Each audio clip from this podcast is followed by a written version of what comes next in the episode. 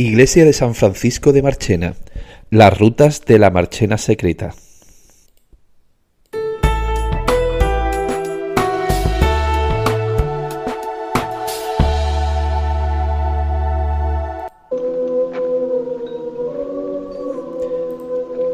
En el siglo XIII la Iglesia tenía grandes conflictos abiertos, entre ellos la pobreza y la herejía. De esta lucha entre dos distintas formas de entender el cristianismo nacen los franciscanos y los dominicos. Los dominicos se instalan en Marchena en 1520 en la Puerta de Morón, fuera de la muralla, y en el mismo sitio pero dentro de la muralla se instalan en 1530 el convento de San Francisco de Marchena. Los franciscanos y los dominicos siempre fueron rivales, especialmente en las universidades. El principal conflicto que enfrentó a las dos grandes órdenes fue el del dogma de la Inmaculada Concepción. En 1305 este dogma fue abanderado por los franciscanos, una gran batalla propagandística gracias a uno de sus grandes intelectuales de los franciscanos, Juan Duns Escoto, formado en Cambridge, los franciscanos ganan el debate que tuvo en la Universidad de París sobre la Inmaculada Concepción. Justamente la defensa del dogma de la Inmaculada es uno de los grandes herencias que dejó la orden franciscana a Marchena y a la Casa de Arcos. Marchena se convierte en, en torno a 1600 en el primer municipio en defender el dogma de la Inmaculada. La fundación del convento de San Francisco de Marchena viene de la misma familia de los Ponce de León. De hecho, eh, Diego Núñez de Prado era el capitán del castillo de Marchena y él funda el, convento de San Francisco de Marchena junto a su esposa Juana Blázquez. Ambos eran terciarios franciscanos y donan sus propias casas cercanas a la Puerta de Morón para este convento. Labran a su costa la capilla mayor, el sagrario y el claustro chico, y se reservan el derecho de enterramiento. El templo se desplomó en 1846 tras la invasión francesa.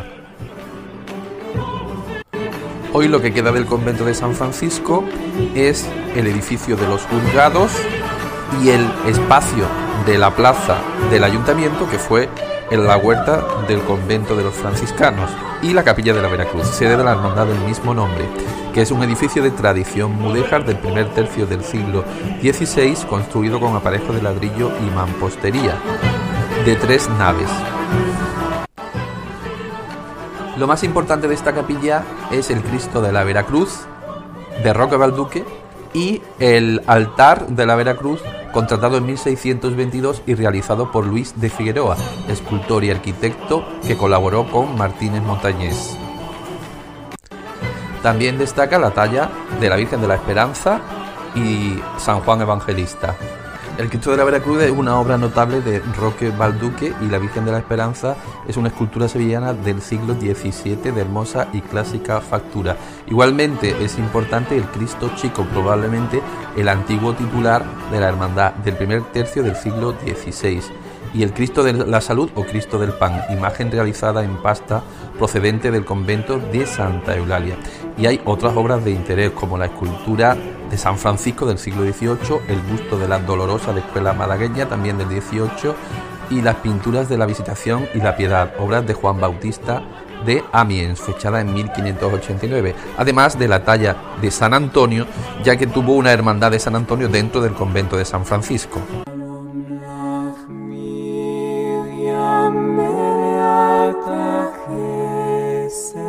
La familia de los Ponce de León fueron patronos de la orden franciscana.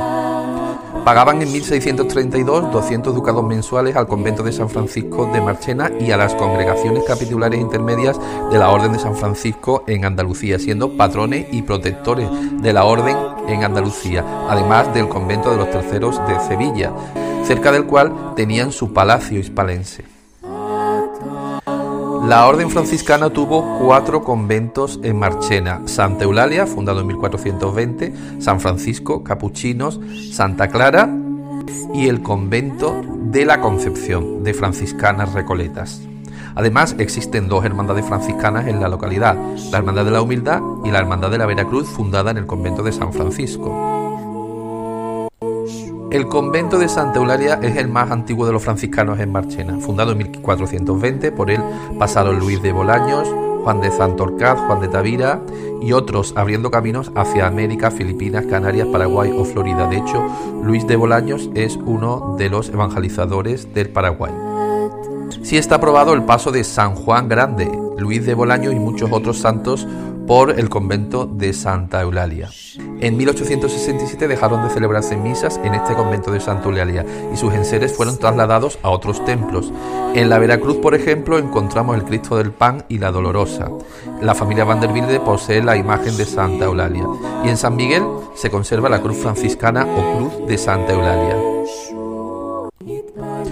Diego de Alcalá es otro de los grandes santos franciscanos que también pasó por Santa Eulalia de Marchena y dos franciscanos de Santa Eulalia de Marchena, Fray Luis de Bolaños y Fray Alonso de la Torre, se embarcaron hacia América con doce frailes en la expedición de Juan Ortiz de Zárate al mando de Fray Alonso de Buenaventura.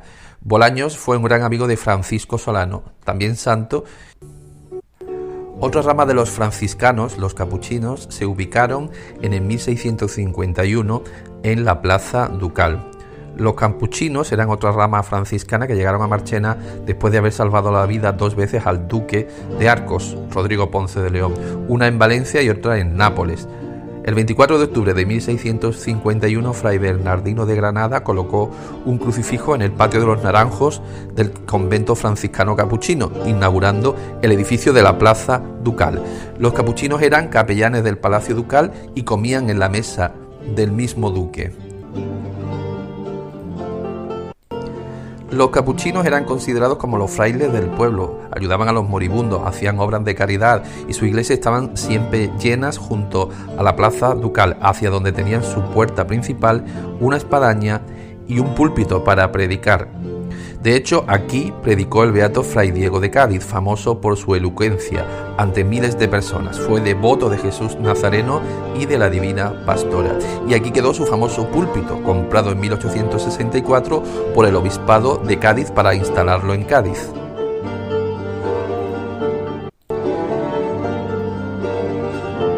En 1498 fue fundado el convento de Santa Clara por dos hermanas viudas, Juana y Elvira González de Lucenilla, en una huerta de Martín González.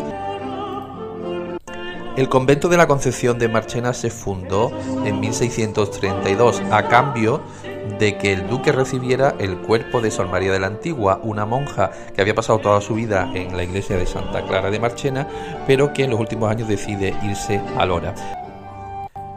En la iglesia de Santa María de Marchena se hacían cada año grandes fiestas en honor a la Inmaculada, influencia de los frailes franciscanos. El 19 de junio de 1616 se hizo en Sevilla el juramento de sangre y el 30 de junio de ese mismo año se hizo también en Marchena. En septiembre se juró el mismo voto en la iglesia de San Juan con asistencia del duque y los caballeros de Marchena.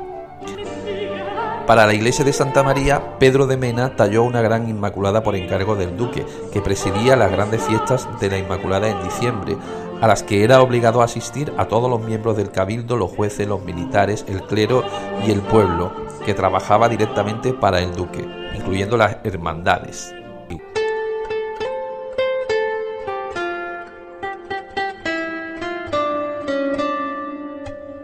Tampoco se libró el convento de San Francisco de Marchena de las intrigas de la Inquisición. Una carta de la Inquisición de Sevilla a la Suprema, recogida por Domínguez Ortiz, da cuenta de las pesquisas hechas a finales de 1714 sobre la posible muerte en Marchena del niño Diego Borquez Villalón, de una familia de hidalgos con origen en Morón. Sería eh, una muerte extraña y ritual, ya que el niño apareció muerto el 26 de diciembre después del día de Navidad en la puerta del convento de San Francisco y la posterior sospecha recayó en un grupo de conversos sospechosos de judaizar, como Francisco Morales, abogado del duque, Pedro de Toledo, comisario de la Inquisición y Manuel Herrera. Se interpretó como una muerte ritual de judaizantes por odio a los cristianos.